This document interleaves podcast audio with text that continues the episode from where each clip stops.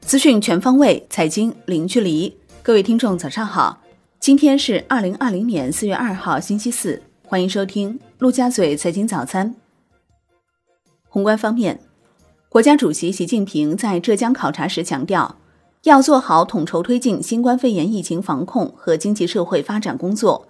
精准落实疫情防控和复工复产各项举措，奋力实现今年经济社会发展目标任务。要把严防境外疫情输入作为当前乃至较长一段时间疫情防控的重中之重，增强防控措施的针对性和时效性，筑起应对境外疫情输入风险的坚固防线，不能出现任何漏洞。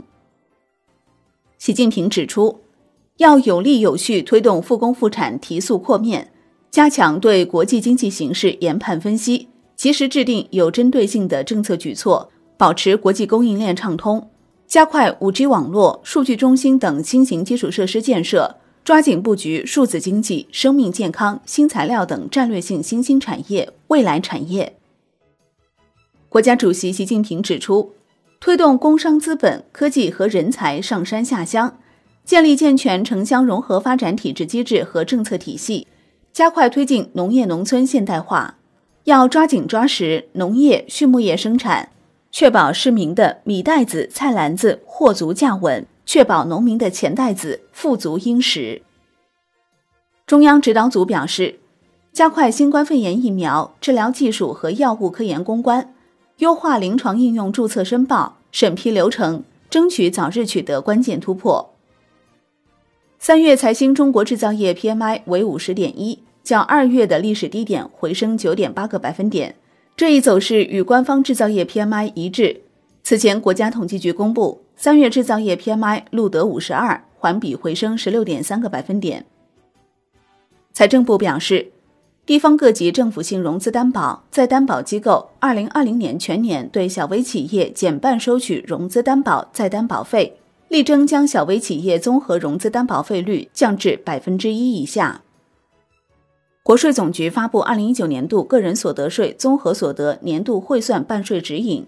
申请退税是权利，可以放弃退税，无需承担任何责任。需要补税的，请六月三十号前补缴税款，否则将面临每日万分之五加收滞纳金。国家卫健委印发《新型冠状病毒肺炎重型、危重型病例诊疗方案（试行）》第二版。内容包括临床预警指标、治疗措施和转出重症病房的标准等，以及中医治疗方案。内容更加细化，可操作性更强，供各地在医疗救治工作中参考。钟南山表示，新冠肺炎无症状感染者不会引起大爆发，国内不会有第二波新冠肺炎疫情爆发，预计全球疫情四月底出现拐点。央行公告称。目前，银行体系流动性总量处于合理充裕水平。周三不开展逆回购操作，当日无逆回购到期。Shibor 全线下行，隔夜品种下行二十一点一个基点，七天期下行十四点三个基点。央行数据显示，三月对金融机构开展常备借贷便利操作共三百零六点三亿元，开展中期借贷便利操作共一千亿元，期限一年，利率为百分之三点一五。期末中期借贷便利余额为四万两千九百亿元。国内股市方面，上证指数收盘跌百分之零点五七，深证成指跌百分之零点一，创业板指跌百分之零点三八。两市成交额不足六千亿元，北向资金净流入逾四十二亿元。恒生指数收跌百分之二点一九，险守两万三千点。国企指数跌百分之一点九八，红筹指数跌百分之二点一五。全日大市成交一千三百一十二亿港元，前一交易日为一千一百三十三亿港元。中国台湾加权指数收盘跌百分之零点四六。据二十一世纪经济报道消息，证监会支持疫情防控措施升级，对两类企业加速 IPO 和再融资审核。近期监管层通知券商，为促进疫情防控，现拟对符合条件的两类企业的再融资申请加快审核。第一类为疫情严重地区企业，第二类为疫情防控领域企业。相关企业保荐机构要为上述两类企业出具专项核查报告。监管部门向券商发布证券公司分类监管规定征求意见稿，拟在风险管理能力、持续合规状况、市场竞争力等方面进行多项内容修订。金融方面，在保险资管产品新规《保险资产管理产品管理暂行办法》出台基础上，银保监会又起草三项配套规则，目前正在行业内征求意见。外商独资公募基金正式破冰，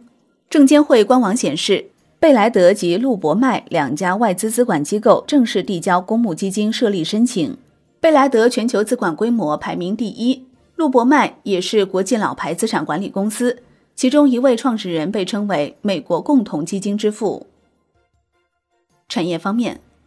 国家铁路局表示，四月份在全国铁路开展为期一个月的安全生产集中督导检查。统筹抓好安全监管、疫情防控和复工复产工作，全力维护铁路安全稳定，服务经济社会发展大局。海外方面，美国约翰霍普金斯大学统计数据显示，截至北京时间四时三十五分，全球新冠肺炎累计确诊病例超九十二万，达九十二万一千九百二十四例，死亡病例四万六千二百五十二例。美国累计确诊病例超二十万例。死亡病例四千六百三十三例。联合国表示，新冠肺炎疫情或致全球经济萎缩近百分之一。国际股市方面，美国三大股指跌幅均超百分之四点四，道指收跌近千点。截至收盘，道指跌百分之四点四四，标普五百跌百分之四点四一，纳指跌百分之四点四一。欧股全线走低，德国 D X 指数跌百分之三点九四。法国 C C 四零指数跌百分之四点三，英国富时一百指数跌百分之三点八三。商品方面，New Max 原油期货收涨百分之三点五二，报二十一点二美元每桶。Comex 黄金期货收涨百分之零点四三，Comex 白银期货收跌百分之零点七一。伦敦基本金属全线走低，其中 LME 期铜跌百分之二点九六。LME 七星跌百分之二点四七。国内商品期市收盘多数下跌，黑色系多数下跌，焦炭跌近百分之五，能化品多数下挫，甲醇、玻璃跌逾百分之二，LPG 则涨超百分之四，农产品表现低迷。债券方面，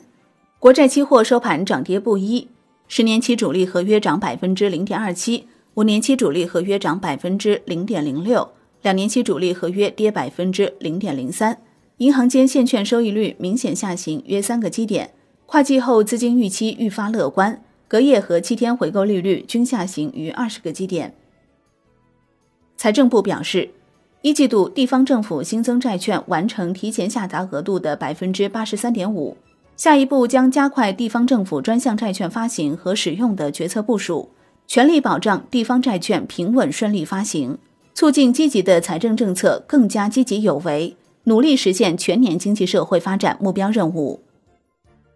外汇方面，周三在岸人民币对美元十六点三十分收盘报七点一零五八，较上一交易日跌一百二十七个基点，人民币对美元中间价调升八十个基点，报七点零七七一。好的，以上就是今天陆家嘴财经早餐的精华内容。感谢您的收听，我是林欢，我们下期再见喽。